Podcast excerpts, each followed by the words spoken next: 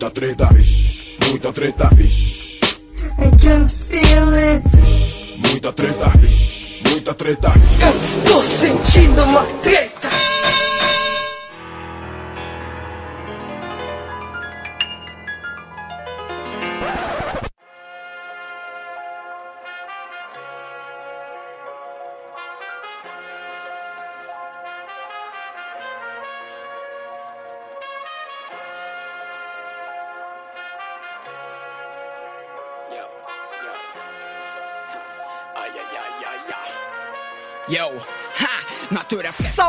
Salve, moçada! Salve, salve, rapaziada! Meus queridos ouvintes do Treta Talks, esse podcast maravilhoso do treta.com.br.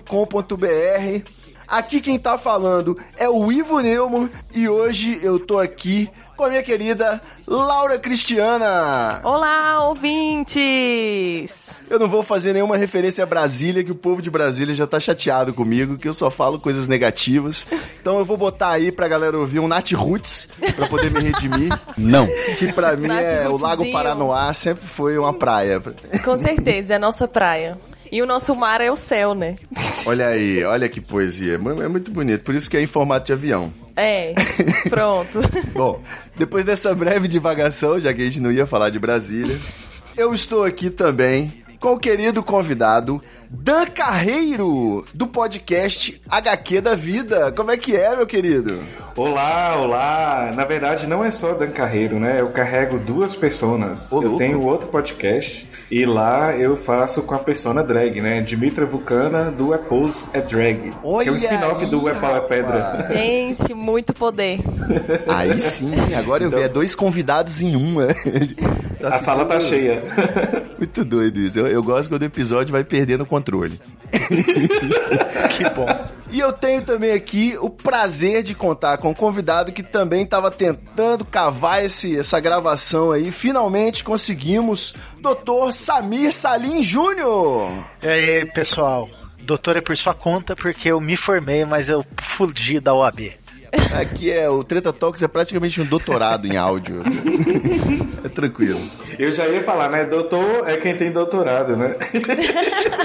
Advogado tem essa mania asquerosa. É, eu acho que o doutor tem que ser democratizado aí pra todo mundo, entendeu? Então, Você, você tá no, no bar, o doutor, é, o garçom sabe o que é com ele.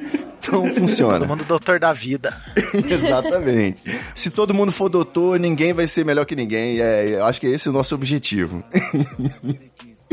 Por falar nisso, né? Por falar nisso, a gente tem pauta, olha aí, quem diria.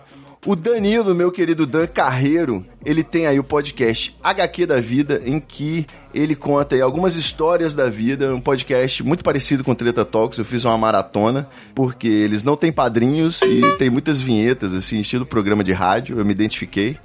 É um, muito bom de ouvir, gostei também. E o Dan Carreiro revelou aí pra vocês que ele tem aí essa vida dupla, né?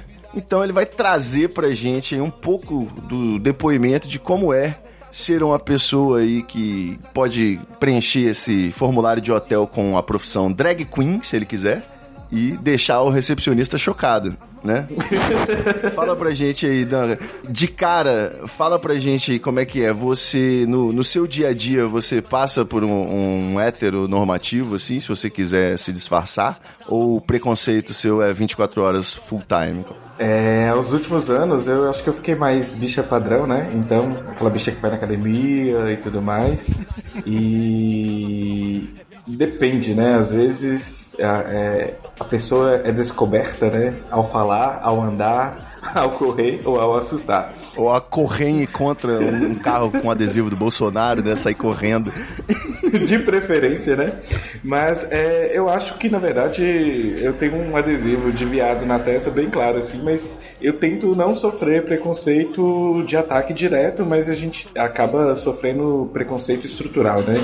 E o que me faz não sofrer preconceito direto é por causa dos privilégios que a gente vai adquirindo aí ao longo da vida, que vai nos fortalecendo aí pra dar na cara de homofóbico, né? Então, temos essa vantagem aí para poder resolver essa situação. O absurdo da pergunta que eu fiz foi você precisar se disfarçar para alguma coisa, né? A gente vai chegar aí né, nesse ponto ainda da, da pauta, né? e como drag é, é uma brincadeira, não ganho dinheiro com isso. É, mas gosto de fazer fotos, de postar no Instagram e tudo mais, de ir em parada, fazer performance, mas não tem vínculo financeiro, até mesmo porque eu sou professor do Instituto Federal com dedicação exclusiva, né? Então não posso ter outra fonte de renda que não o serviço público mesmo. E Ivan, eu, eu, eu tava pensando outra coisa. E Ivo. Você tá achando que você tá no anticast, é isso? Já estive lá. O, o, único episódio mais vinhado do Anticast, é, o Ivan nos convidou lá pra gente poder ir lá trazer a palavra de Cher, né, pra essas pessoas. Foi bacana a experiência. Colorir a vida da galera. Foi, a gente selecionou uma pessoa lésbica, uma, uma bi, uma pessoa trans e eu de viado, né, pra poder completar aí o, o hall de, de pessoas. Mas eu tava rindo porque você tava falando da nossa vinheta e nossa vinheta é um HQ, de, HQ da vida, um podcast sem quadrinhos. E, e sabe aquele dilema daquele vestido que a pessoa via verde ou via azul? Uhum. Alguns ouvem sem quadrinhos, outros ouvem sem quadrinhos. Olha isso, cara! verdade- Eu ouço sem padrinhos. HQ da vida. Seu podcast sem padrinhos. Eu entendi sem padrinhos total. A gente sofre esse bullying lá no- no podcast e a gente está encomendando vinhetas, né? Encomendamos, na verdade, vinhetas novas porque a gente tem padrinhos e os padrinhos estão pagando essas vinhetas novas para parar com esse dilema aí de um podcast sem padrinhos. Pois é, não. Vacilo, né? Você paga o apoio e ainda por cima fala que você não existe, né, cara? Mas enfim, né? Se você deixar, eu divago bastante. Então eu, eu, sigo muito a linha, a linha Ivo Neumann, então você pode também. Ah, eu sei como é que é. Mas eu, eu, eu fiz essa pergunta justamente porque a gente tem aí um contraponto, olha aí, o treta é a famosa dialética aqui que a gente vai contrapondo elementos para poder evoluir. E o, o Samir foi aconteceu agora. Eu juro por Deus que eu entrei no, no Twitter aqui pra conseguir reforçar a bancada de última hora, né? Que tava cheio de hétero e não fazia sentido. Aí dispensei os héteros e pensei, mas porra, o Samir é gay mesmo? Porque já pensou você convida o cara, vamos participar do podcast LGBT? E aí, cara, tudo bem, mas por que, que você tá me chamando? E aí o Samir tem esse depoimento aí, né? Samir, ele se di- disfarçou, como é que é que fala? Tem problema eu falar Ah, que se na- disfarçou? Não. Não, mas é, eu nunca disfarcei, mas eu sempre fui muito heteronormativo. Eu venho enviadado mais nos últimos tempos, é, mas eu sou aquele cara que eventualmente acontece de tipo, ah, mas você é viado? Ah, mas porque não tenho.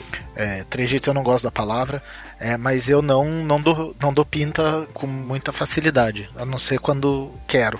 E é engraçado porque isso vem junto com, com outras questões, do tipo, até uns dois, três anos atrás, como eu já tinha falado, eu era aquele viado que eu não tava no armário, minha família sabia, eu namoro há sete anos, sempre namorei antes e, e nunca, nunca escondi de ninguém, mas eu tinha aquela visão de que ah, mas o, o gay que se exibe demais também tá chamando muita atenção. Aquela visão heteronormativa da coisa Senso que a comum, gente né? ainda ouve bastante. É, que é muito senso comum. Infelizmente. Hoje me ofende absurdamente, mas há uns dois, três anos atrás eu tinha um pouco essa. Eu tinha bastante essa visão. Então, ah, porque a promiscuidade, sabe esse papo idiota e de algum tempo pra cá vem mudando. Como dizem meus amigos, eu esquerdizei, né? Há, há dois anos eu É. votaria no Aécio. A internet tem proporcionado isso, né, pra todo mundo, eu diria. Sim, tem, tem ajudado bastante. O contato com outras pessoas, com outras vivências. E aí de tirar isso da internet um pouco também, sabe? De saber que tem coisa acontecendo aqui do lado que influencia a minha vida direta ou indiretamente, que eu posso tomar parte disso. E a minha posição, minha, minha colocação pro mundo, né? Como eu me porto pro mundo, é parte de uma militância. Então, o não fazer questão de ser heteronormativo, o fazer questão de ser como eu sou, de me expressar como eu quero, de ver as pessoas se expressarem como quiserem, É, não só com personas, que isso acontece muito com gay, do, eu me visto de um jeito para sair com amigos héteros pra um bar, eu me visto de outro para sair com amigos gays pra balada. Foda-se, eu tenho que me vestir do jeito que eu quero. Essa história de adequação, é, eu acho que hoje para mim não cabe mais, sabe? Eu, eu, sou a mesma pessoa o tempo inteiro com todo mundo. A Perdi vida é muito curta, né, cara? Brincadeira. E não é só isso. Se eu não fizer isso, o, o Dan falou muito bem a questão do privilégio. Eu sou branco, tenho uma condição financeira bastante tranquila, é, moro em São Paulo, que é tipo. Centro, né? Capital gay do, do país, tirando Ipanema. é, se eu não tenho condição de peitar a sociedade e lutar por alguma coisa, quem tem? Perfeito. E aí a gente entra depois, eu acho que é um tema bacana de fazer esses recortes do como é a vivência gay de um cara branco é, com faculdade e condição financeira num centro metropolitano, como é que é a condição do gay que é negro, tá na periferia. Que tá aqui na roça, igual eu tô. Você tá onde, Dan? Eu, tô, eu moro no interior de Minas Gerais. Ah, eu nasci em Minas, eu sei como é que é. É muito tradicional, né, a cultura em Minas Gerais. Aquela, Demais. Aquela coisa conservadora, maravilhosa. E não é só tradicional, a galera cuida da tua vida com uma facilidade brutal, assim. E quando eu morava em São José dos Campos, eu escondia muito mais. Tipo, eu namorava escondido. É, porra, trepava no motel, em carro, porque não levava para casa, sabe aquela coisa? E eu imagino que não seja uma vergonha, né? Seja uma questão de segurança, você ter medo aí do que você possa sofrer fisicamente até, né? E aí, vergonha também, porque você não sabe como é que seus colegas de faculdade vão saber se descobrirem que você é viado. Tipo, me tiraram do armário, felizmente, infelizmente, sem eu querer, mas felizmente fui no primeiro ano da faculdade. Então tive 4, 5 anos para lidar com aquilo no ambiente da faculdade, do direito. É, então era meio, meio nebuloso. Mas eu acho que é bom a gente falar muito sobre essa história do recorte, de como a vivência é muito diferente para cada um. Depende da família, depende do círculo de amizades, depende do quão respeitado você é nesse círculo de amizade. É, é muito diferente de um pro outro dependendo da vivência, pode gerar até um ódio por si mesmo, né? Uma situação bem complicada aí de, de ser tratada com profissionais de saúde mental.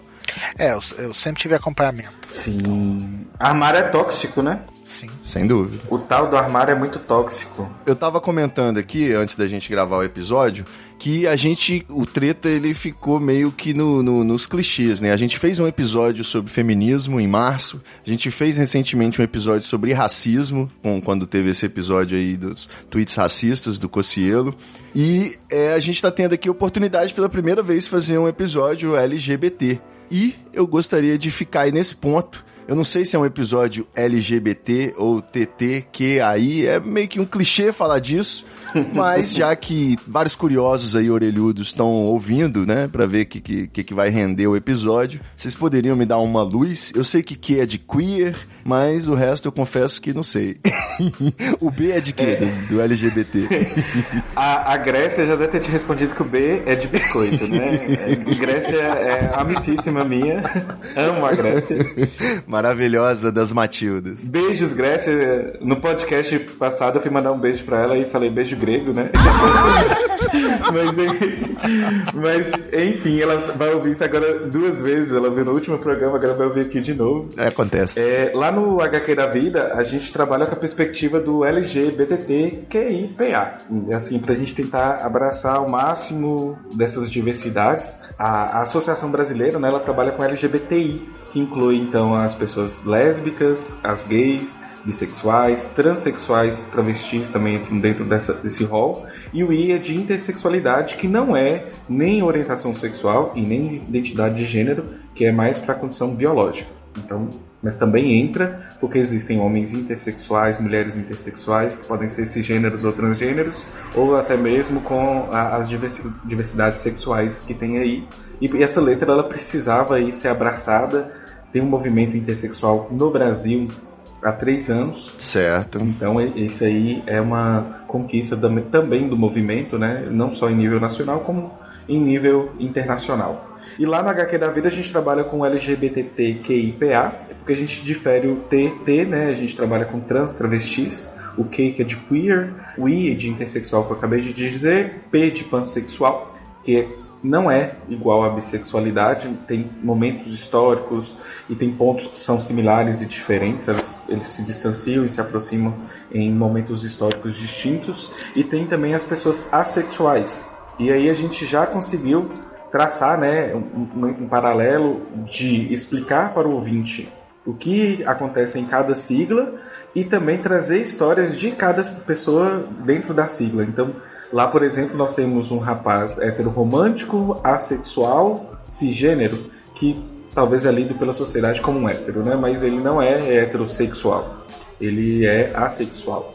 Certo. E pessoas trans, homens trans, pessoa, é, o Amiel que é vai ser aí talvez estamos na torcida, né? Nosso primeiro doutor intersexual, transexual, né? Então ele é um, um homem transexual, intersexual. Ó o doutor aí, hein? E bissexual, né? É, porque nada pode ser apagado dessas diversidades, dessas caixinhas dessas pessoas. Então a gente trabalha com essa perspectiva aí mais ampla é, a galerinha que, que reclama, né, da, da, do movimento LGBT. Sopa de letrinhas, né? Tem que falar. É, sopa de letrinhas. A piada pronta para essa galera é falar que a gente cada dia expande a sigla e aí eu tenho uma notícia muito péssima para essa galera que se incomoda. Ela vai crescer mais. Então, o alfabeto é, tem 23 letras, otário. e dá para repetir. Dá para repetir e a gente não tem limite, sabe? E na verdade, Ivo, o que eu acho que, que a gente está entendendo neste momento é que sexualidade e, e, gênero, a gente coloca tudo muito numa caixinha, sabe? Todo mundo tem que ficar naquela caixinha. Por exemplo, eu sou homossexual, eu tenho que me comportar como homossexual, e aí por isso eu não posso ser levemente bi, sabe? Não precisa ser igual aquele encontro lá que tava rolando no Twitter hoje dos héteros que vão pro sítio é, pegar rapazes. Broderagem. Né? é só broderagem. Não é bem disso que eu tô falando. É lógico que a gente, a gente, as pessoas podem se encaixar nessas caixinhas, mas a gente também pode flutuar nelas em alguns momentos de vida, em algumas situações, e tá ok, sabe?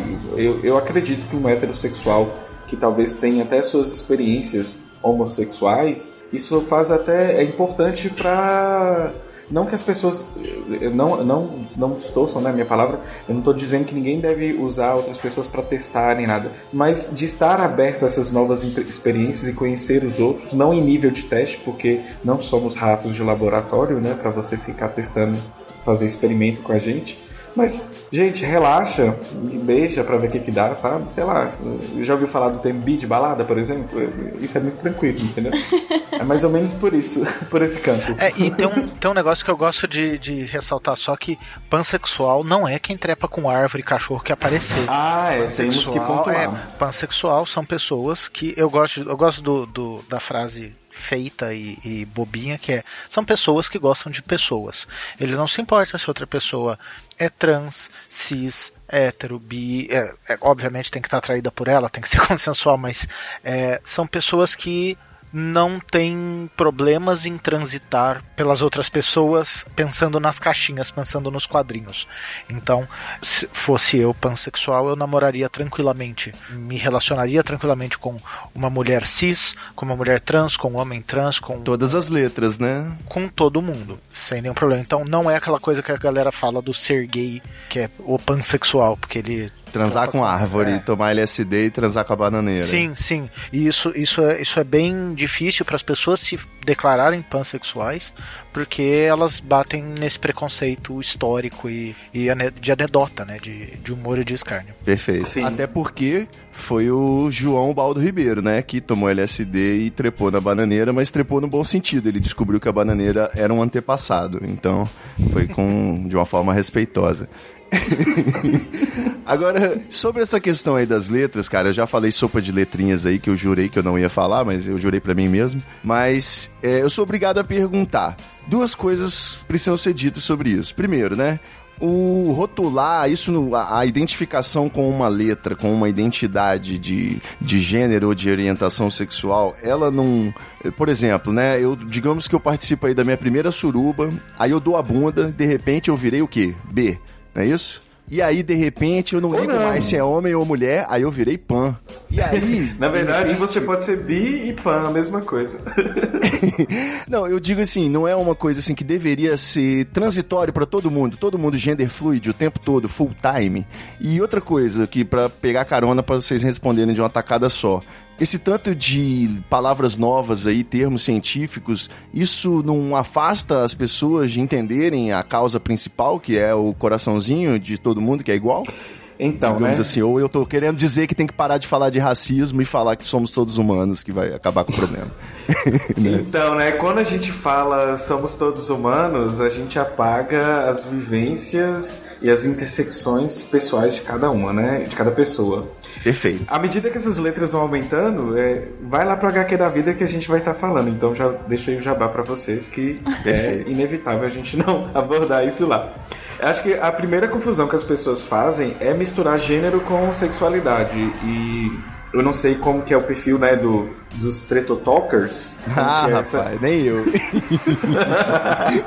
então, né? Lá no HQ da vida eu achava que a gente fazia conteúdo para LGBTs e eu acabei me deparando com héteros, cisgêneros ouvindo a gente e aprendendo conosco. Então isso foi fantástico. Certo. Então a gente tem que separar, né, que gênero é como a pessoa, é, é, como ela se identifica com qual gênero que ela vai se identificar, e aí a pessoa cisgênera, né, é a pessoa que foi designada com aquele gênero ao nascer e ela se identifica com aquele gênero. Então eu sou um homem cisgênero porque me designaram um homem e eu me sinto um homem. Apesar de que eu também sou drag, né, mas aí não é gênero. Drag é uma persona artística e eu não me identifico como mulher, por exemplo, né, até mesmo porque se a minha persona artística ela é bem trevosa, então eu seria uma mulher das trevas, inclusive. Olha aí. E sexualidade já é, esse- é para outro campo, que também mistura tanto a afetividade com a sexualidade, e elas podem ser coisas separadas também. Às vezes existem pessoas que são bissexuais, mas meio homoromânticas ou heteroromânticas, Certo. porque o direcionamento dessa afetividade pode ir para campos diferentes. Então a gente já viu muita gente, por exemplo, casada e que às vezes fazia o que eu acho um erro, né, quebrar um contrato de pegar outras pessoas por fora e as pessoas do mesmo sexo e as pessoas ficarem confusas. É. Talvez essa pessoa seja uma pessoa homo, é, heteroromântica e bissexual, por exemplo, sabe? Então Certo. existe essa separação também de sexualidade com romantismo. E, e quando a gente for ver, a gente consegue separar mais coisas ainda dessas caixinhas, sabe? E, aí as pessoas começam a confundir aí. E aí quando a gente vai tentar tratar todo mundo como igual, ou como queer, né? Que seria o estranho, o... O, O antigo seria- simpatizante. era o antigo S. O queer é o estranho, né? E, e- e- e tem muita. Eu conheço pessoas que se, que se encaixam bem no queer porque foge do estereótipo do gay, mas também mistura gênero. E aí essa pessoa tem essa, esse encaixe aí que fica legal do queer. E aí, é, quando a gente vai tratar todos igual, não é bem assim que funciona, né? Eu hoje sou gay, servidor público, tenho uma estabilidade financeira. A forma como eu vou lidar com a minha sexualidade, ou até mesmo com, a- com, com a minha drag, por exemplo, e como eu vou sofrer esses preconceitos, é totalmente diferente da bicha preta que tá na favela, por exemplo, sabe? Perfeito. A, a vida dela é diferente. Eu vim de periferia, é outra vivência, é outra realidade. Inclusive, eu estou num espaço que todo dia me diz que eu não deveria estar nesse espaço porque eu não nasci nele, né? Eu conquistei ele e não uso o discurso da meritocracia. Existem políticas públicas, existem contextos que me, me, me- me proporcionaram chegar aqui.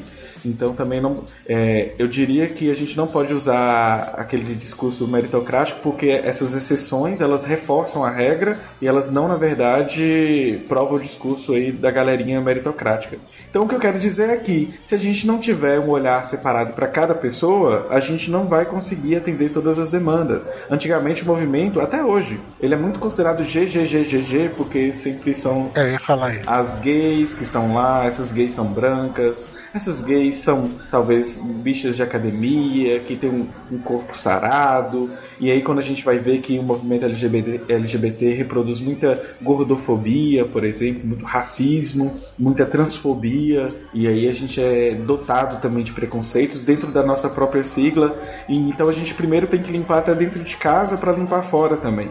Sabe? Então. Opressão Inception, né? Lógico. É, e é muito fácil pra mim, por exemplo, eu, branco, leste, é, com alguma condição de bater né, no mundo e não só apanhar, falar que ah, vamos mudar, todo mundo agora tá numa sigla só, a gente tá no mesmo barco, porque o mundo que eu vejo, o mundo que teoricamente a maioria dos GGGG veem, é um mundo homogêneo, né?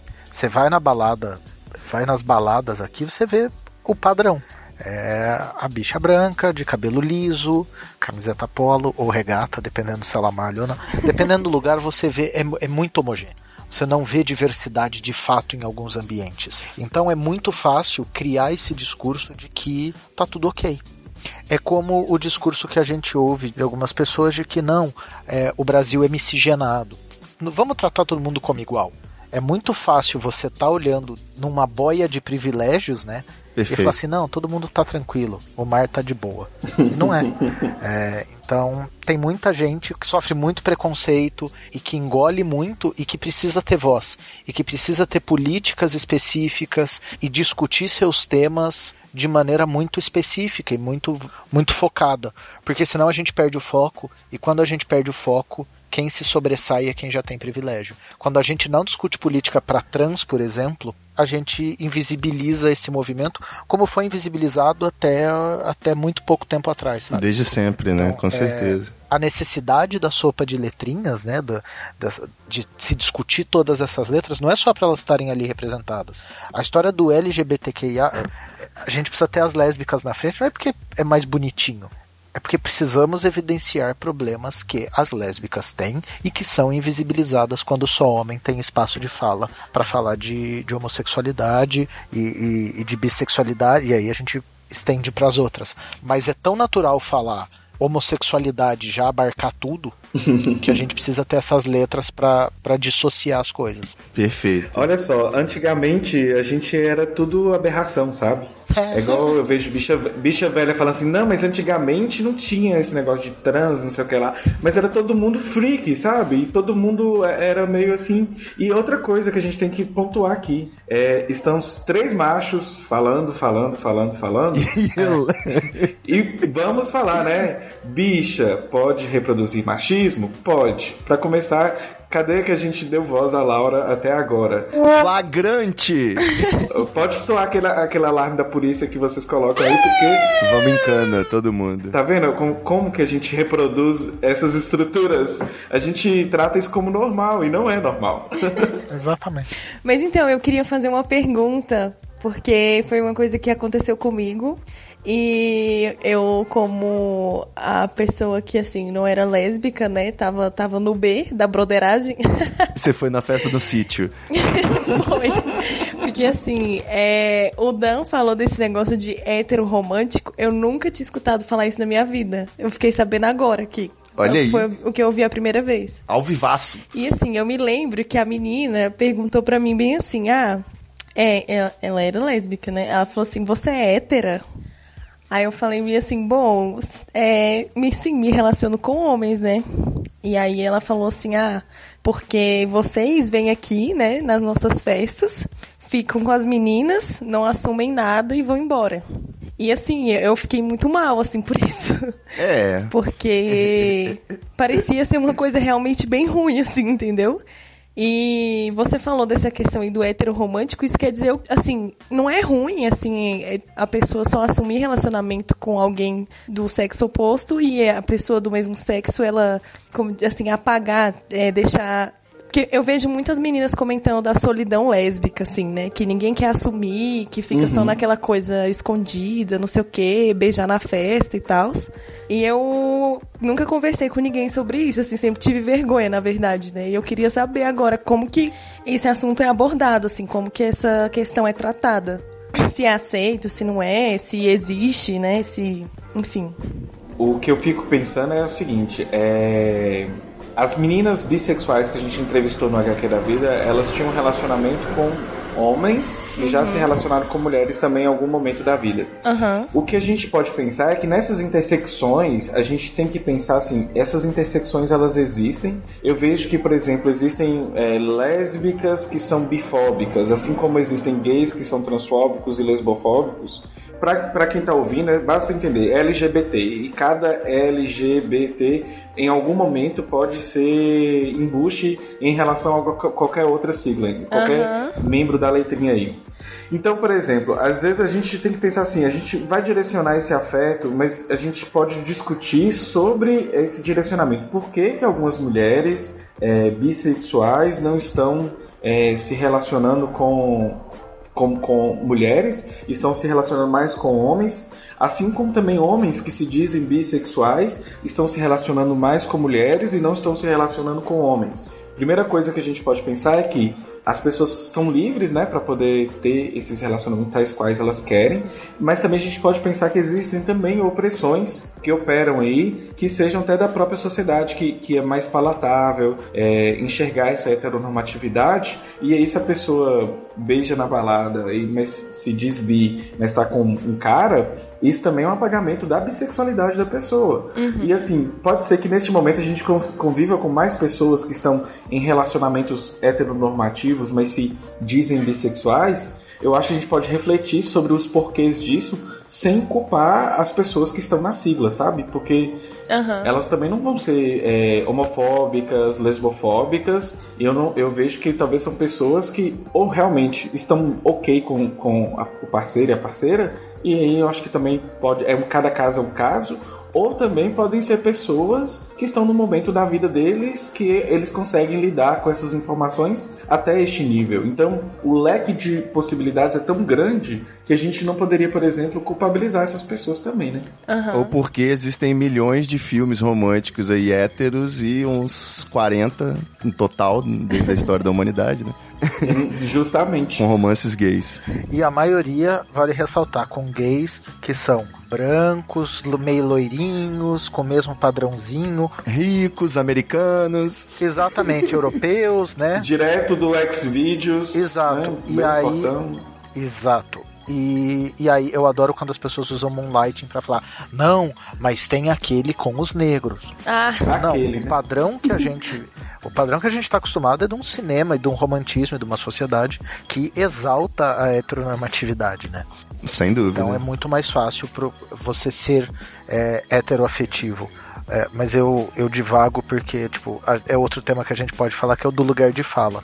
Nunca me relacionei com mulheres.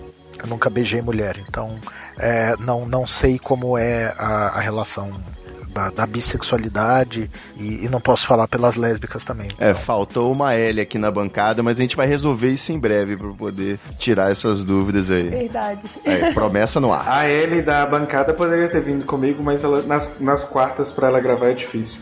É, com certeza. Eu queria entender outra coisa também. Porque assim, é, já que é, vocês comentaram. Então, o mito de que a bifobia não existe já está acabado aqui, né? A bifobia existe sim, né? Sim, ela existe em peso, na verdade, inclusive.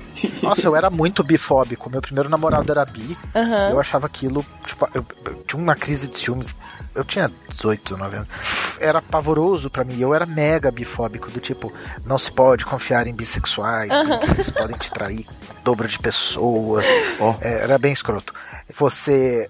Imagina, são pessoas que não se decidem. Você tem, você tem um nível de bifobia dentro do, dentro do universo. É, eu falo do universo gay porque é o que eu convivo. Uhum. Não sei como é com, com lésbicas ou, ou até com outros bissexuais, assim, da pessoa É muito bom que a gente pode outro, fazer um mas- episódio gay, olha o Menterrupting.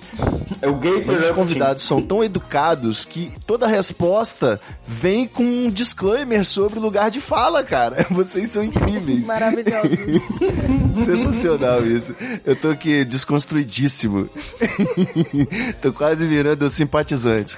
É, Eu acho que quando a gente também tem receio de. sabe, desculpa te interromper, Samir. Imagina. É que a gente tem receio também de trazer um discurso e pautar como se isso fosse somente a voz do movimento LGBT e como uma massa, né? E a gente não é essa massa. Perfeito. E Sem é dúvida. sempre bom pontuar. Eu estou falando daqui, né? Ou do, de onde eu vim, ou- de quem eu fui. Mas pode continuar, Samir. desculpa. É. Perfeito. Não, mas mesmo. é, é exatamente isso. Eu tenho estado em contato nos últimos meses, principalmente com a militância, muito mais observando do que de fato assumindo uma, uma postura de, de falar ou de liderar ou de qualquer coisa. E eu percebo que é muito complicado, porque são vivências absolutamente diferentes. Eu gosto muito de um exercício de até de empatia que, que fizeram comigo uma vez. Na verdade, foi uma pergunta numa entrevista de emprego. Precisavam de alinhamento político, né, com as políticas da empresa, e me perguntaram o que, que eu preferia. É, se eu tivesse que aprovar o casamento gay, casamento entre pessoas do mesmo sexo, ou a criminalização da homofobia. E para eu dissertar um pouco sobre aquilo. Olha aí. E eu falei que preferiria claramente a criminalização. Porque o casamento ele funciona muito, ele é muito necessário para quem tem patrimônio, né? Perfeito. Ou para quem tem um plano de saúde, ou para quem tem o que deixar na herança. É só sobre questões patrimoniais, Então, né? é, ele versa muito sobre questão afetiva. tá? É muito importante. Não tô diminuindo, é do caralho e, tipo, tô noivo, vou casar, quer dizer. Mas primordial é resguardar a vida. E a vida do LGBTQIA, e aí inser- inserimos é, as outras as outras siglas. É, Eu, uso, eu usava muito LGBTQIA, eu adorei a história do P também. E você precisa resguardar essa vida antes. Então, se eu precisar focar esforço, hoje eu vou focar na criminalização da homofobia e do discurso de ódio.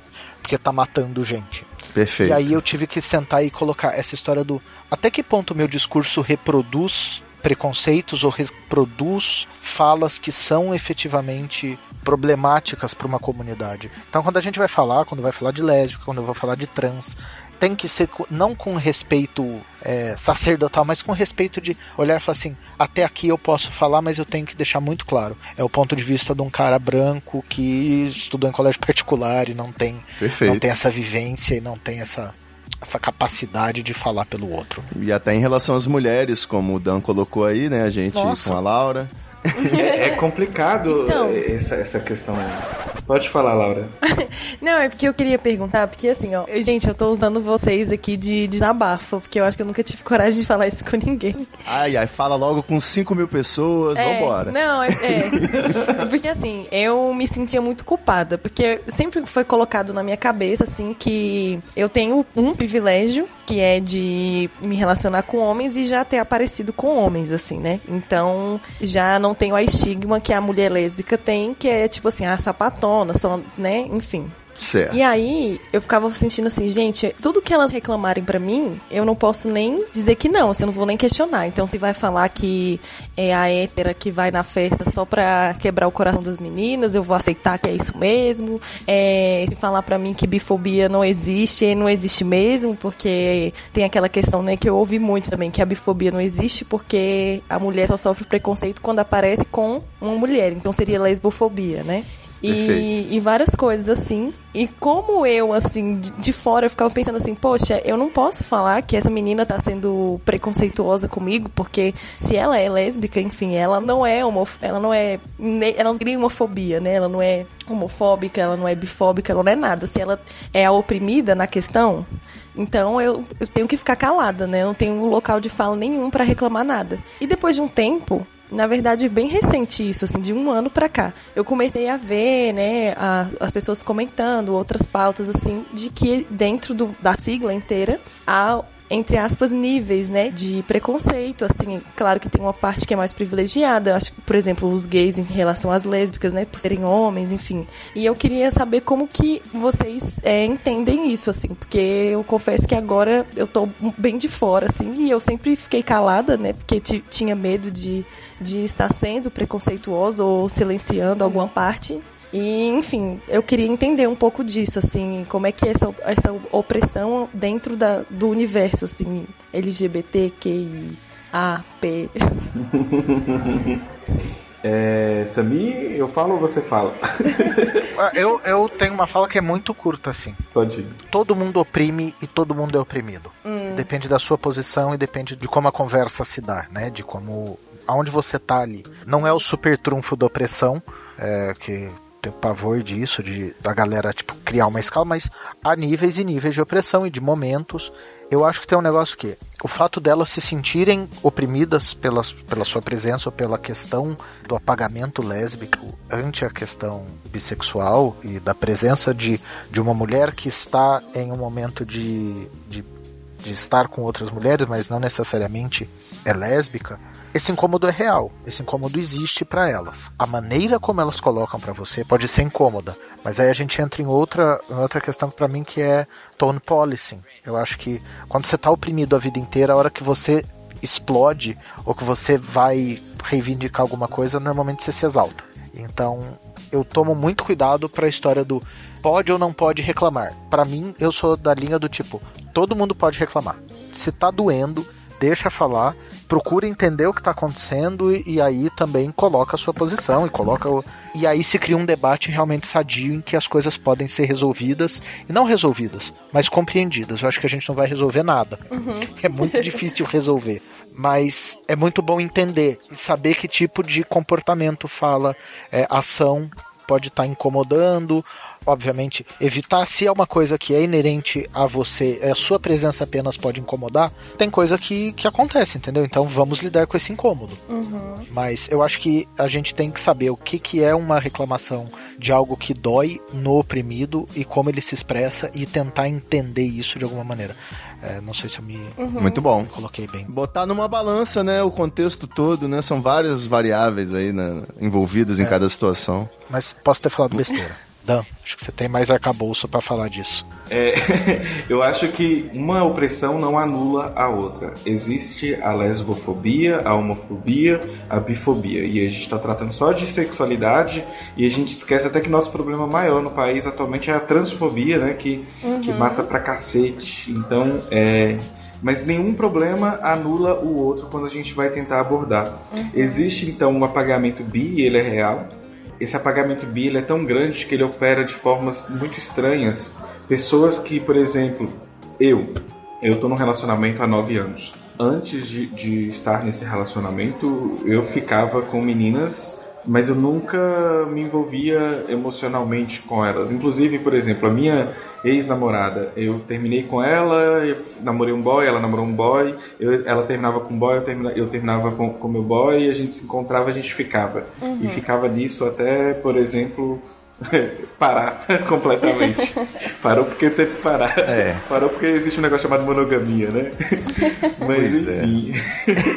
É. eu nunca me posicionei como bissexual. Uhum. E sinceramente, depois que eu fui fazer o HQ da vida, é que eu dei um cliquezinho, mas até hoje eu não me posiciono como bissexual. E talvez eu esteja fazendo um desserviço para a comunidade de, bissexual, entendeu? e, é, é, essa é aquelas coisas assim que são em processo de, de, olha, eu tô com 30 anos e agora eu descobri que, bem, não era isso não, sabe? E isso é legal. Sim, com certeza. E amanhã, eu acho que as pessoas, existem, não é fixo, sabe? E isso tá legal também. Eu acredito que eu teria, seria mais homorromântico, é, eu tenho grande certeza disso, mas eu seria um safadinho para poder qualquer não ter essas restrições com, com gênero, entendeu? Então, uhum. olha que bacana. Perfeito. Aí as pessoas me veem como bicha. É lógico que, por exemplo, mulher é, é outro apagamento que existe, né? O homem que fica com outro homem, quando fica com a mulher, e isso é sabido e tudo mais. Talvez essa mulher também não veja ele como um homem, né? E assim, aí é um traço da homofobia dessa mulher também. Então, uhum. você entendendo como é que as coisas vão se cruzando? E, e, é ligeiramente complexo, né? é, é, assim, é difícil. Tem mulher que, que fica com homens bissexuais, mas existem mulheres que se recusam. Fala, não, não existe isso pra mim. Ou é homo ou é hétero. Se ficar com homem, tem que ficar só com homem. E tem mulher que tem esse discurso também. Assim, então, é, é assim. Agora, o homem heterossexual, não, tá? Ao contrário da, da, mulher. Ao passo que o homem heterossexual adora a mulher bissexual porque homem Ai. não presta. É fetiche, fetiche. Em minha defesa, eu posso dizer que é cultural, tá, gente? São muitos filmes. Primeiramente, você pode ficar calado. Brincadeira aí. Não vai me expulsar do seu podcast. É justo, é justo. Como é que é? Não vem com o Man, né?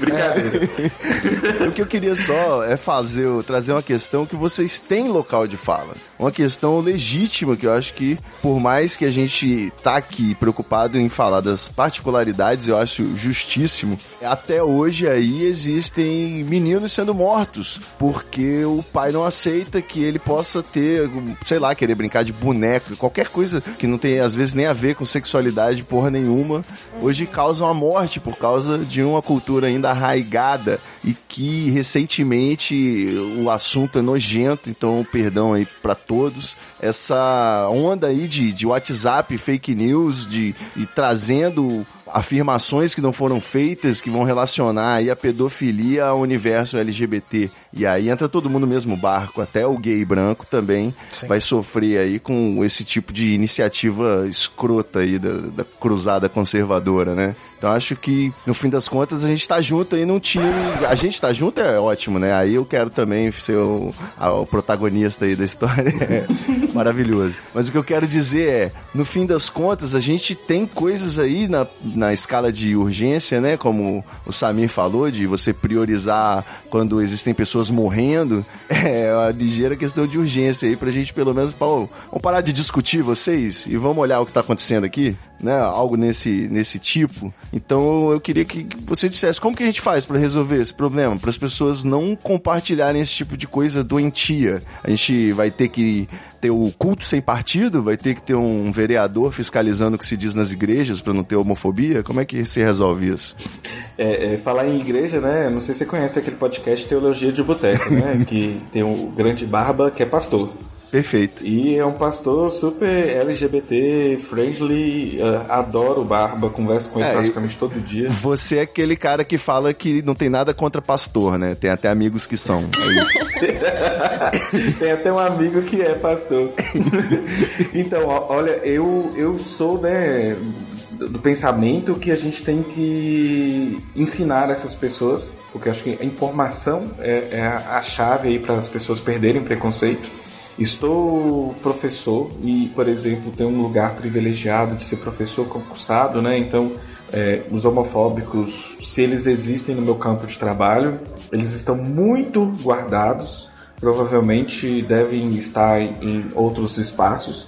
Assim, a gente percebe que existem questões que são estruturais, não são não é fulanizado, né? Fulano não foi homofóbico comigo, mas a gente, as pessoas reproduzem certos preconceitos. Esses dias eu fiquei sabendo, por exemplo, que, que na escola tem um grupo de WhatsApp de homens e um grupo de WhatsApp de mulheres. E eu não estou em nenhum. Não. Ó, Caraca. Você entendeu? Eu não alinho o meu discurso com, com os homens, porque deve ser futebol, alguma coisa. E também não devo alinhar com o das mulheres, deve ser questões é, que, pelo que a pessoa me falou, né? São- elas discutem mais questões, são mais pessoas que são mães e tudo mais.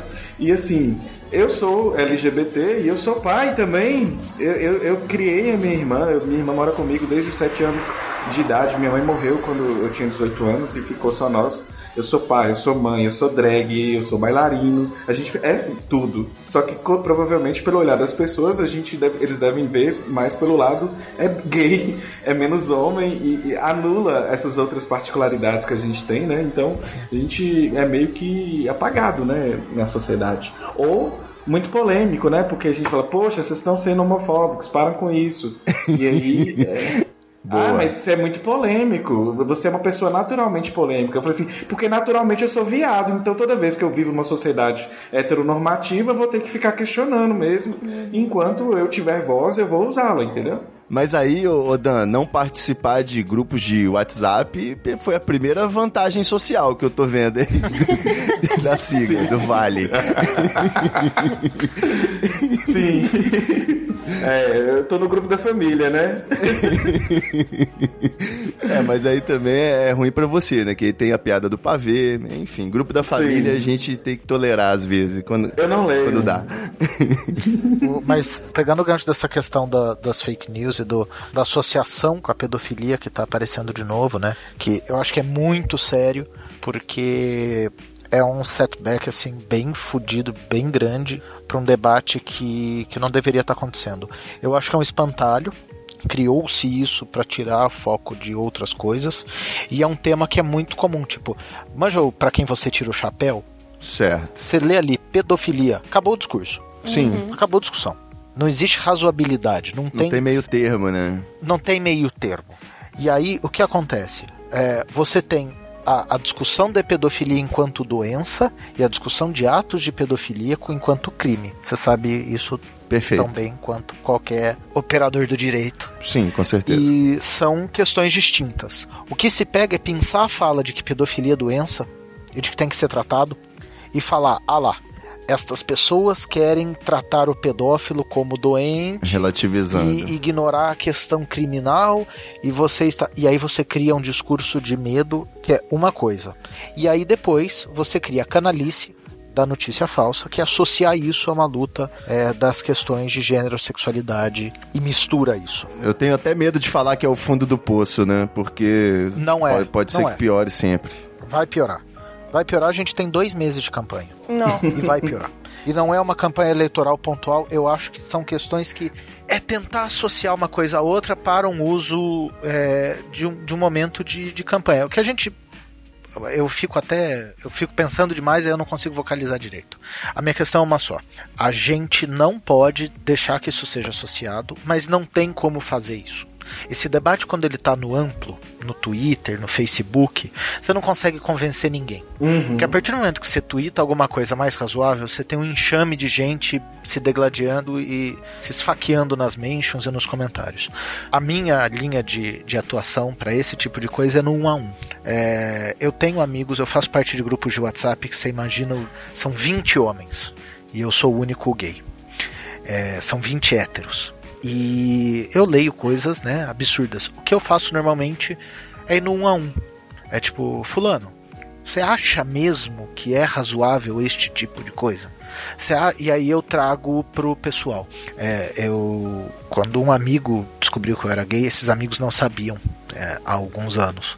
É, Criou-se toda uma celeuma do meu Deus, o Samir é gay, o Samir é gay. Eu fui um por um. Ó, oh, sim, sou gay, namoro fulano. É, vocês não sabiam porque eu não fiz questão de contar, parará. Mas você acha que eles têm essa ideia de que o gay tá dando em cima de hétero o tempo inteiro, né? Ah. É maravilhoso. A, a, o ego masculino é muito é sensacional. Nós somos irresistíveis. Baixa a bola que às vezes é, o cara é até feio do pra cacete.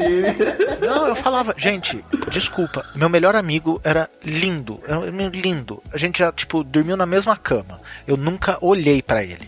Tipo, eu sempre falei, é, com ele foi super tranquilo tal, mas com outros, teve menino inventando que eu dei em cima dele, sabe? Tipo, ah, porque é viado, é, se esfregou em mim e tal, não sei o quê. Esses, felizmente, os outros cortaram. Mas por que cortaram? Porque me conhecem. Uhum. Uhum. E aí o que acontece? A maioria desses héteros espalhadores de fake news, ou eles têm um token, que é o gay do movimento dos amigos deles, que, que é o, o né? No caso aí o gay reaça. O amigo gay. É, tipo, é o cara que, que vai chancelar o preconceito. Vai falar, não, não, não. Eu sou gay, mas eu não penso assim. Logo eu invalido o pensamento dele. E nem pratico, que é pra não contrariar a Bíblia, né? Fernando Feriado aí, né? Uhum. O ícone tem isso, tipo, é, e fazem isso com negros, e ah, sou contra a cota, eu sou negro, e a gente tem muito desse debate. E com o movimento LGBTQ a coisa fica muito difusa. Então, tem gente bradando que, tipo, é um absurdo. E aí você entra na, na questão do por que misturar pedofilia nisso? Porque é o inominável, é, é o mal maior e é contra a criança. É, e a gente já tem uma pecha que vem desde a Grécia Antiga da questão da pederastia. O gay mais velho que pega o gay mais novo e é, é associado. Culturalmente, o hétero ele tem isso de que o viado é o predador de criancinha. E isso é muito perigoso. Isso é muito perigoso, porque no momento em que a gente está discutindo questões de prevenção de violência contra LGBTs, é, de, de questões de saúde pública, de educação e de seguranças para essa comunidade, você começa a marginalizar essa comunidade com discursos. Isso é muito perigoso. Isso é muito perigoso. Já não é mais irresponsável, né? É criminoso. Você tá dando um respaldo para um linchamento aí no, no Brasil do jeito que é, né? E, e para apagar umas pautas que a gente já vinha avançando, sabe? Porra, você olha, eu, eu, eu tenho acompanhado de perto a Casa 1, sabe? O trabalho que o Irã faz com aquelas pessoas é das coisas mais bonitas que eu já vi na minha vida. A gente corre o risco de pessoas pararem de doar para casa um. A gente corre o risco de pessoas pararem de apoiar movimentos de inclusão de pessoas da comunidade LGBTQIA em empresas. De empresas não quererem se mexer com medo da horda de loucos acusarem a empresa de apoiar pedófilo, tipo, é, é, é ridículo, é, é, muito baixo. É muito baixo. E qualquer um que se coloque mais razoável é visto como apoiador de. de... Você não tem como se defender. É, é, é muito O nome difícil, disso é, covardia. É, eu não sei, não sei o que, que, você acha. Eu fico até. É o seguinte. Meio perco a noção e sai falando demais, desculpa. Todos os LGBTs que eu conheço e que relatam, por exemplo, que foram abusados em algum momento da vida, é, passaram por abuso sexual. É, a, esse, essa pessoa, essa figura do abuso, ela vem do homem hétero, que se diz hétero, não sei, e que é pai de família, geralmente uma pessoa de bem, sabe? E aí a gente vê que como essa estrutura que é racista, que é misógina, que é LGBTfóbica, ela opera de maneira que quando o oprimido tenta é, mostrar, ó, oh, tá acontecendo isto, as pessoas não enxergam, o oprimido tá todo dia pautando e pontuando os erros que existem e, e que a gente sofre, e aí não é ouvido, ou quando a gente aumenta a voz para poder falar, a gente tem o discurso do oprimido raivoso. É. Isso opera muito mais ainda para mulheres negras. Existem textos maravilhosos das feministas negras, o mito da mulher negra raivosa.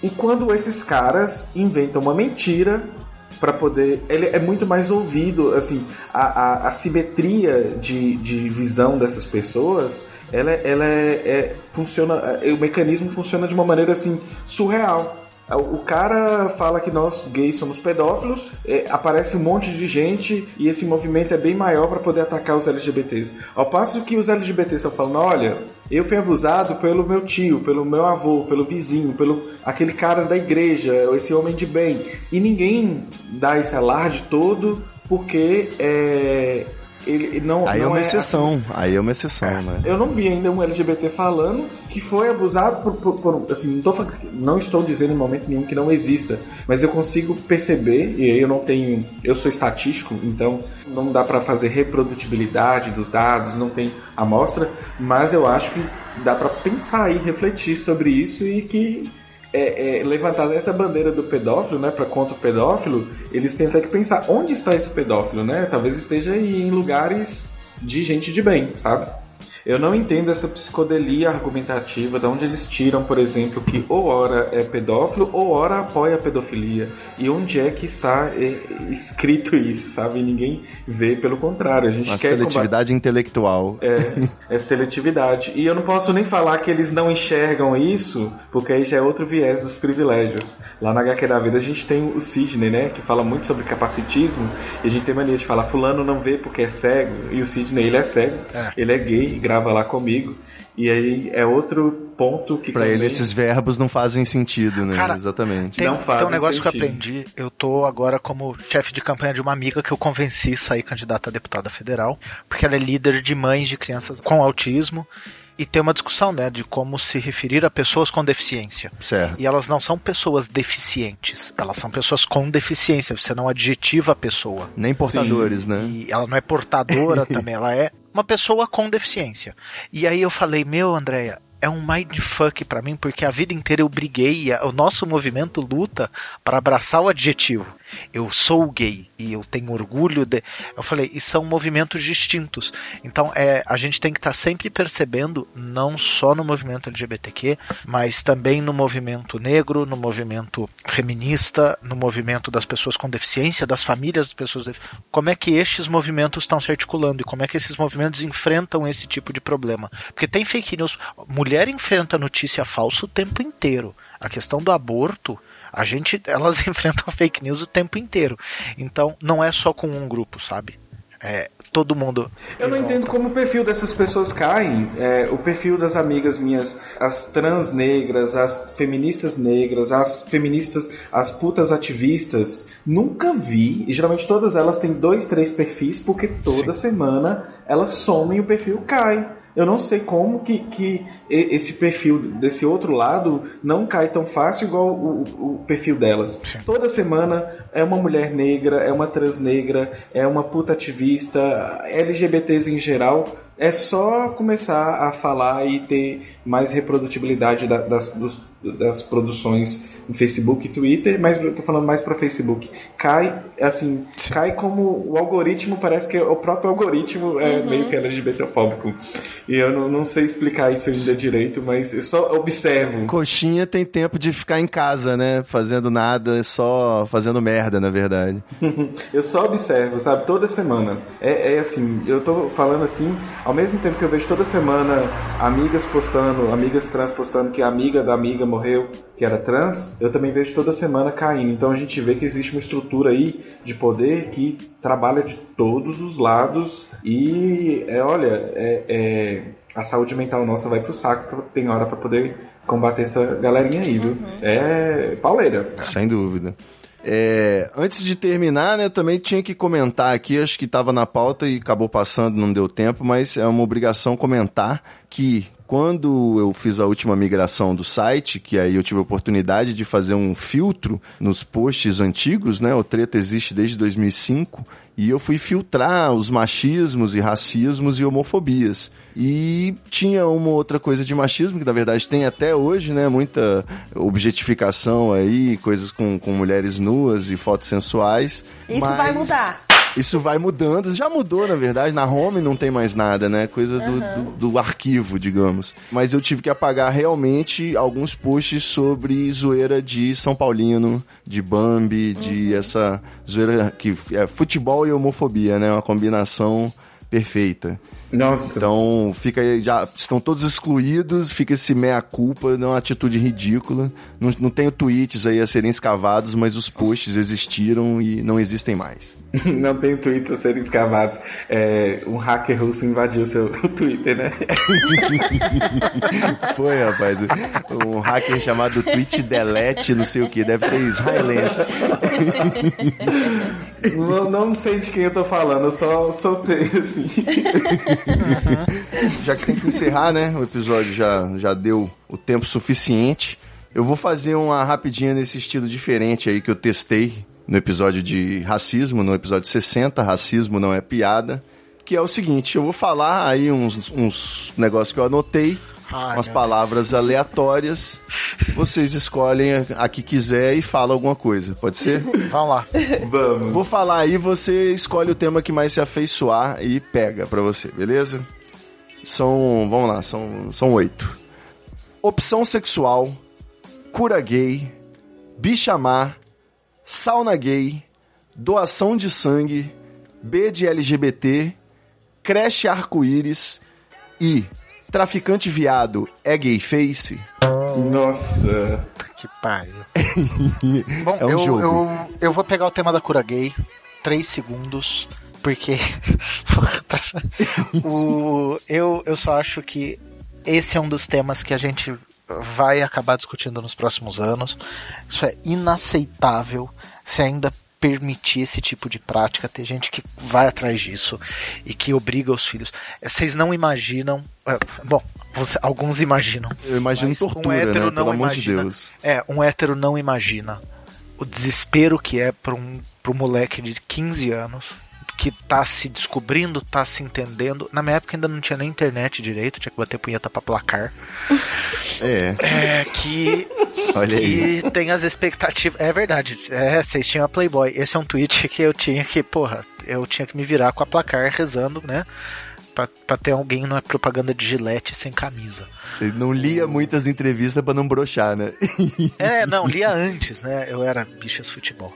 Mas essa história da cura gay permite um tipo de discurso que é uma violência com o moleque, que com a menina, que é um negócio que é brutal. Você não tem descanso, você se culpa. Eu não passei por isso, minha família super me aceitou. Tinha um primo do meu pai que, que era gay, já, já faleceu, mas Eduardo era tipo um exemplo, assim, porque ele era gay, ele era casado com um cara e minha família aceitava. Minha bisavó recebia o cara em casa, sabe? Isso em 1990. É, Evoluída. Eu não sou tão velho, eu tenho 32. A minha discussão é que você coloca na cabeça de uma criança, de um, de um moleque, que ele tá errado, que é pecado, que é doença, que ele pode se curar e que ele só não se cura porque ele não se esforça o suficiente. Ou porque ele tá errado de algum jeito isso é de uma violência. A, a, alta taxa de suicídio vem disso é, alta taxa de problemas é, né, de, de ordem psiquiátrica vem disso. A gente, já, a gente já cresce se culpando. Toda pessoa já cresce se culpando por causa de sexualidade, por um monte de coisa. A gente tem um peso muito grande para permitir que tenha esse tipo de charlatão de psicólogo, psicanalista, psiquiatra e religioso e político fazendo esse tipo de, de discurso e vendendo esse tipo de coisa. Então, isso é tipo um apelo que eu faço. Se você sabe de alguém que faz isso com, com algum adolescente, uma família que está incentivando a cura dessa pessoa, meu, procura esse moleque, procura essa menina e conversa com ela e, e, tenta amparar e procura um jeito de salvar essa pessoa, porque é seríssimo isso. É, a gente brinca, ah, cura gay, ah, fulano é bonita demais, vai ser cura gay. Não, é, é um discurso que mata mata sem a gente perceber. E mata depois de um tempo, sabe? É, é muito difícil. E é isso, desculpa, a gente pesei o clima no final. Podemos falar de traficante gay. Perfeito. Eu sou a favor da cura hétero, né? Tem solução? Fala aí, Dan. Ai, se... Eu acho que, que a gente ia Eu ia falar um negócio aqui, você ia me censurar. Eu tô tentando lembrar agora o rol dos temas, assim, eu fiquei perdido. não, que eu, não que eu faça uso de cannabis igual certos amigos, com muita frequência. A vinheta do Bob Marley já tocou, meu amigo. Vamos lá, bicha É. má, sauna gay, doação de sangue, creche arco-íris, traficante viado. Hum, eu, eu acho que eu não aguento sair da cura gay, porque acho que é um tema que deixa a gente ansioso, né? A gente passa por, por, por um sofrimento. É igual o, Samir fala que tem família que é super friendly. A minha família também é muito friendly, mas eu não converso com meu pai, por exemplo, né? Assim, a gente pode ser que um dia vocês vão ver no- na esfera podosférica, né? Que o reencontro entre pai e filho, mas desde que eu me casei, eh, as coisas funcionam diferente na minha vida. Tem três anos que a gente é casado e, e não tem esse contato. E eu já fui de igreja também, já tentei me, me, me curar, né? Assim, quantas vezes eu chorei e, e eu só queria bater uma punheta, né? Então, é, é, é, é muito sofrido lidar com, com, com esse despertar da sexualidade. Eu sempre tive uma, uma, uma- sempre soube que eu era gay, mas é, aquela sexualidade aflorada ela vem na adolescência mesmo, né? E aí vem a culpa e essa culpa cristã, então a gente é visto como depravado. Eu, a gente não entende, por exemplo, até pouco tempo atrás eu imaginava, né, quando eu era adolescente, que o caminho que eu teria que ser iria para ficar sozinho, ficar doente por, por infecções sexualmente transmissíveis, porque a gente é levado a entender que é, é quase, inclusive, né, o vírus HIV era quase como se fosse a praga, né, gay, e, e tem muito estigma para as pessoas com HIV, inclusive a própria comunidade gay, não vou colocar os LGBTs, a culpa em todos, É. colocar nos gays principalmente, reproduzem muita HIV fobia e a gente vai vendo que que tudo é essa estrutura, né, que nos faz querer ser iguais a eles e poxa, não somos e tá tudo bem, sabe? E eu acho que a gente fez um programa sobre a cura gay, foi um programa meio gatilhado, assim, ficar, eh, inclusive eu coloquei alerta de gatilhos. Eu não acho que todo mundo consiga ouvir, sobretudo quem passou por algo muito terrível dessa natureza. Já oraram em cima de mim, já já falaram que eu tava com a pomba gira, e aí vinha até um pouquinho né, de preconceito com religiões de matriz africana, e a gente vê que tudo se mistura. E graças a Axé eu não fui curado, né? Porque eu não preciso de cura. Muito bom. Então eu tô muito bem, cada dia eu estou ficando mais bicha, mais viado. Cada vez eu vou elevando o meu nível e espero que não tenha limites, sabe? E assim, eu, eu, eu não achava que na altura dos meus 30 anos de idade eu ia começar a. a- eu não comecei agora, né? Mas comecei tem dois anos. Começar a mexer com drag, sabe? Eu era dragofóbico, como assim, sabe? Olha aí. E a, a escala, a, como é que é? Não é ladeira para baixo, é uma escada que a gente só sobe. E essa escada, para mim, ela é linda, ela é maravilhosa. Inclusive, subo ela com salto 16. Maravilhoso. Mas só, É. só, pra, só pra gente me ver um negócio aqui, a gente fala de cura gay, pra gente é muito violento, né? Pro gay, pra lésbica isso envolve estupro corretivo, sabe? É Nossa, outra é questão verdade. que mulheres mulheres se fodem muito mais. E, e trans, então, é, é um outro nível de violação das pessoas. E, é, por isso eu falo, não é, nunca é o bastante falar contra, sabe? Sem dúvida, não. Porque não é tolir a liberdade do outro falar. A violação com pessoas trans é tão grande, né? Que só temos um mês e aí que saíram, perderam, que eram CID, né? Então, Sim. a gente saiu na década de 90, que ainda, ainda, ainda muita merda acontece. Então, a, a estrada é longa. E a gente olha no calendário, é 2018 e não acredita, né? É, é terrível. Mas enfim, eu, eu fico feliz de vir aqui, né? Da gente ficar falando sobre isso. É. Eu fui, fui no inbox do, do, do Ivo e falei assim, opa, e aí? Quando é que vai chegar a palavra de Cher aqui no Treta Talks? Tava faltando, né, cara? Já foram 60 episódios e nada. É muito ridículo mesmo, é muita pobreza de conteúdo. Agora tem que fazer a Mas a palavra gente de Ana vai se Carolina. corrigir. É, traga a palavra de Ana Carolina. Traga mulheres, bota sapatão pra falar. Tem muita gente boa, muita gente que produz muito conteúdo bom pra cacete e que abre a cabeça da gente, assim, do- muito foda. Sem dúvida. Preocupação constante. Falando nisso, doutora Laura, considerações finais? Ah, então, aprendi muito hoje. Eu também fico feliz que, assim, pelo menos aqui na internet a gente tem esse espaço de poder falar, né, sobre essas coisas e ver também que tem muita gente, assim, nossos convidados, assim, né, e, e tem muito, isso reflete, tipo, de muita gente que já entende que, que você é um ser político, assim, tudo que você faz, né, é, todas as suas ações ali do dia, o que o Sam me falou de não escolher a roupa para sair com, com os amigos héteros ou com os amigos gays e, enfim, e tá sempre todo dia ali vivendo em polêmica, né? Que nem o Dan falou assim, ah, eu sou gay, eu já sou gay, eu- minha vida vai ser polêmica, então é, vamos aí na luta, né? Eu, eu tenho, eu estou em outro espaço, assim, do, do outro local de fala, mas é isso. Maravilha. Vamos seguindo aí contra a onda conservadora. E o B não é de biscoito, né? É, não, não é de biscoito. Nem de broderagem. Perfeito. E o podcast HQ da Vida. Tem outro podcast também, Dan. Fala pra gente, além das suas, suas arrobas aí, Dan Carreiro. Então, né, o podcast nosso lá, HQ da Vida, siga a gente no Twitter. Meu sonho de princesa é chegar lá no- nos mil seguidores, pelo menos, né? Eu vejo vocês aí cheios de seguidores. O Ivo até postou, né? Seguidores não, se- não se ganha, se conquista. Hum, ó a meritocracia do Twitter! É igual bumbum. Mas eu, eu queria, né, que a gente tivesse mais seguidores, mas é, eu amo de paixão os seguidores e meus ouvintes que eu tenho.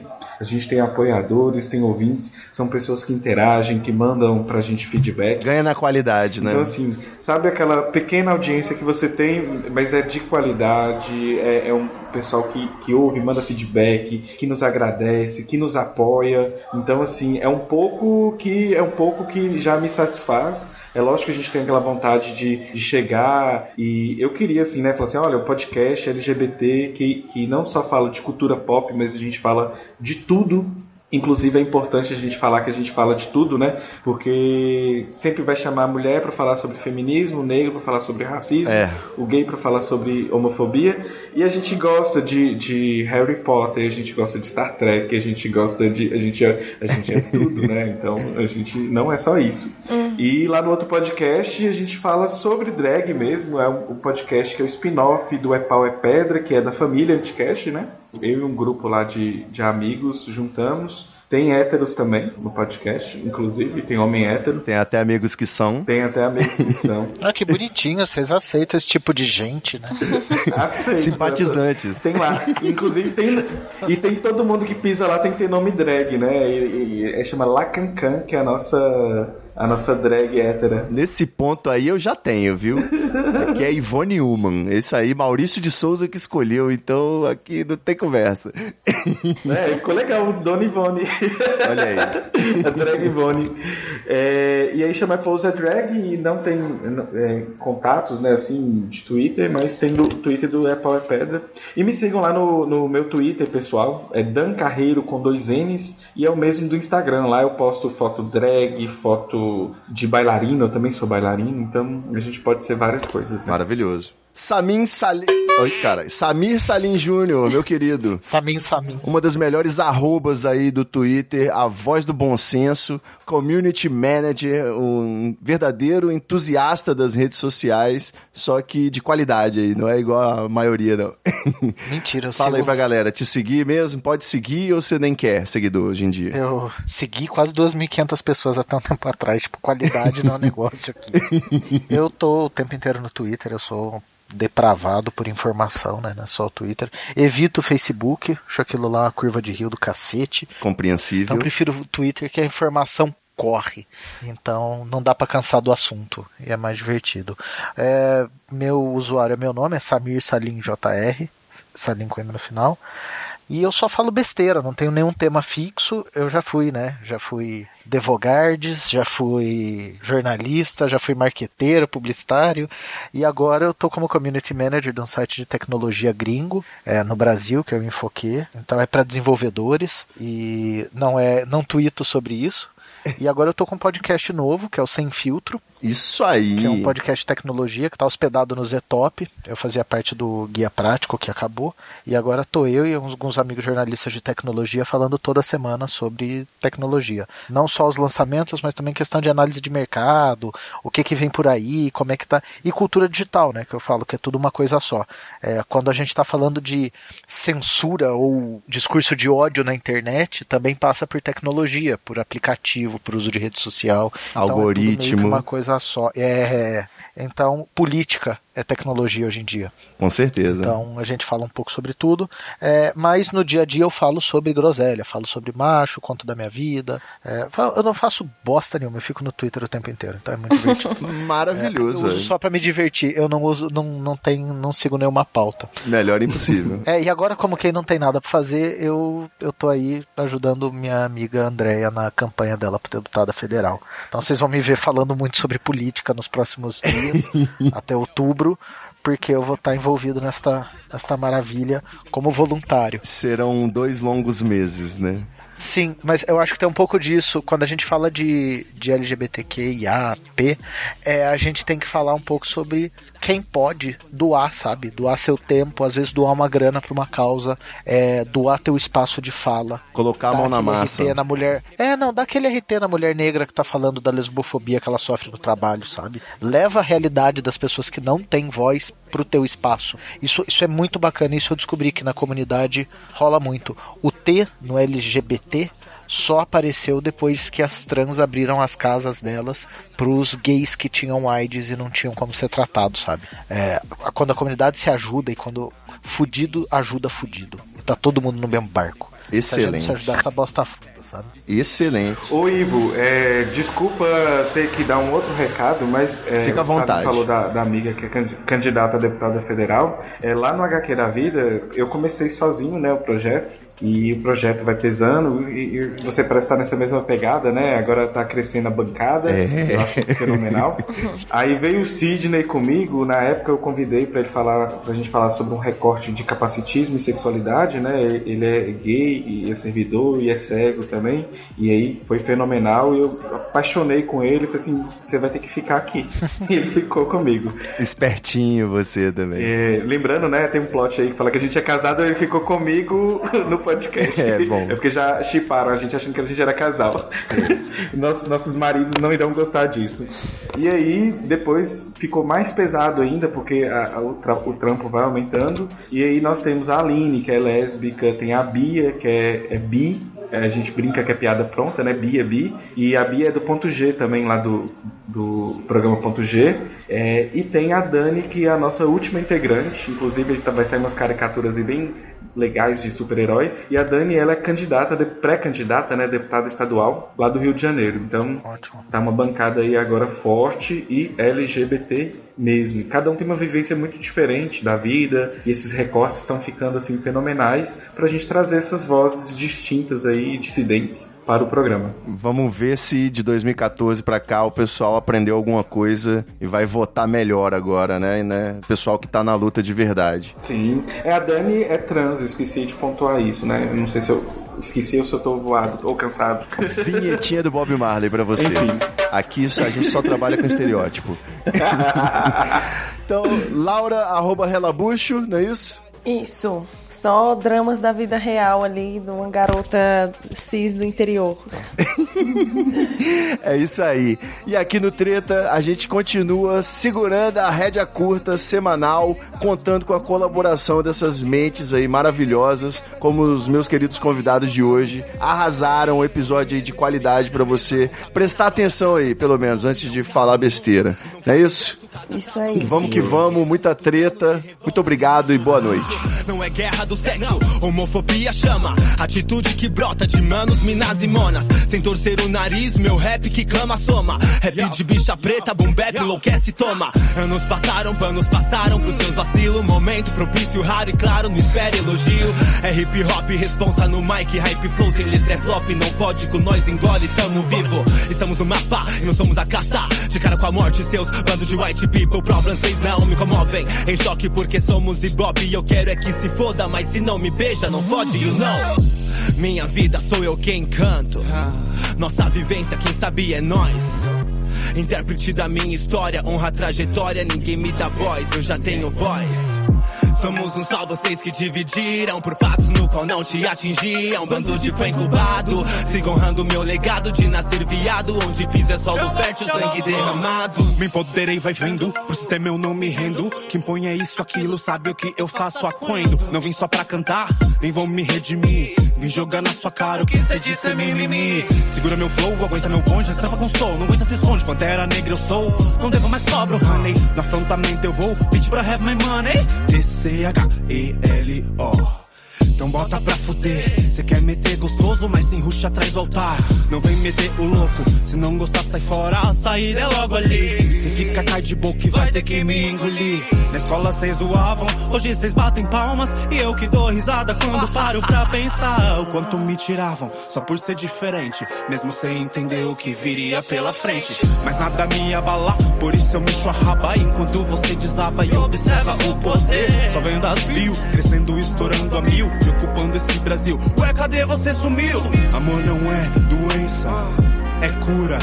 Não é só closes, é luta. Então me escuta. Aceita, atura ou surta. Muita treta, vixe. Muita treta, vixe. I can feel it. Muita treta, vixe. Muita treta. Eu estou sentindo uma treta.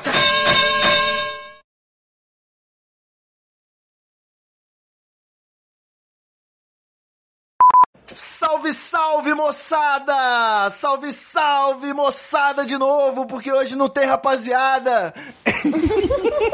salve, salve, rapaziada! Meus queridos ouvintes do Treta Talks, esse podcast maravilhoso do treta.com.br.